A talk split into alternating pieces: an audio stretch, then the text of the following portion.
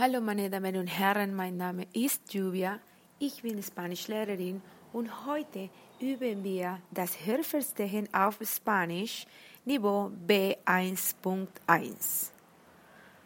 La caída del muro de Berlín. El muro de Berlín fue, durante 28 años, la imagen más clara de la separación de Alemania tras la Segunda Guerra Mundial.